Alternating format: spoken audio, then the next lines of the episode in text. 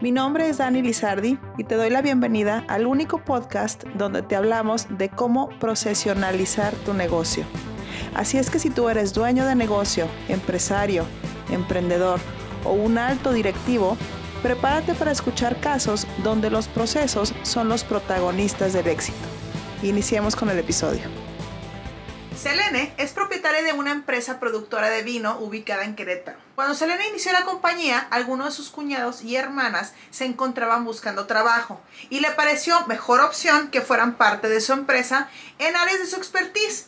Y es así como se convirtieron en los directivos de finanzas, logística y operaciones. Hoy, después de 15 años, ya son accionistas minoritarios. Selene se encuentra muy preocupada, pues se acaba de enterar el cuñado que tiene más acciones ha estado contratando a sus amigos y familia para ocupar puestos clave sin realizar correctamente los procesos de reclutamiento y selección. Antes de llegar al conflicto o provocar la venta de las acciones de su cuñado, Selene buscó estrategias para solucionar estos problemas. Encontró que aunque tienen un consejo familiar de toma de decisiones, tema poco común en pymes por cierto, a este le faltan lineamientos que regulen otros temas que complementan el negocio, no solo números, rentabilidad o precisamente como temas de crecimiento organizacional. E inclusive tendrían que existir por escrito las sanciones para quien viole estos lineamientos. De esta forma, Selene dio solución a este conflicto y se adelantó a otros. El caso de Selene es muy recurrente en pequeñas y medianas empresas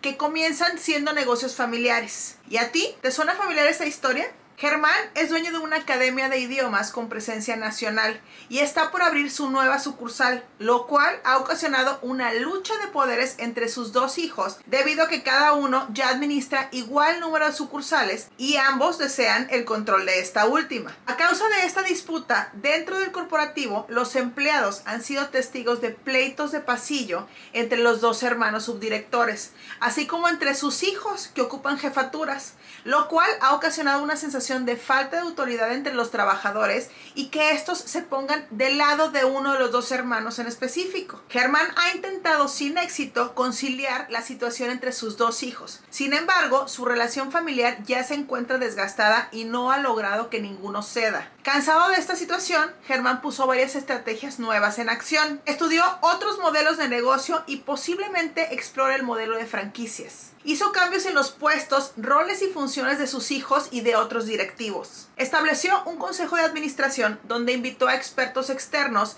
donde se decidieran por votación temas estratégicos del negocio. Buscó asesoría para restaurar el clima organizacional donde la documentación de procesos, delimitación de funciones y KPIs fue clave. Eso tomó tiempo, más de un año, pero ahora crecen como palomitas. ¿Qué te parece la solución que encontró Germán?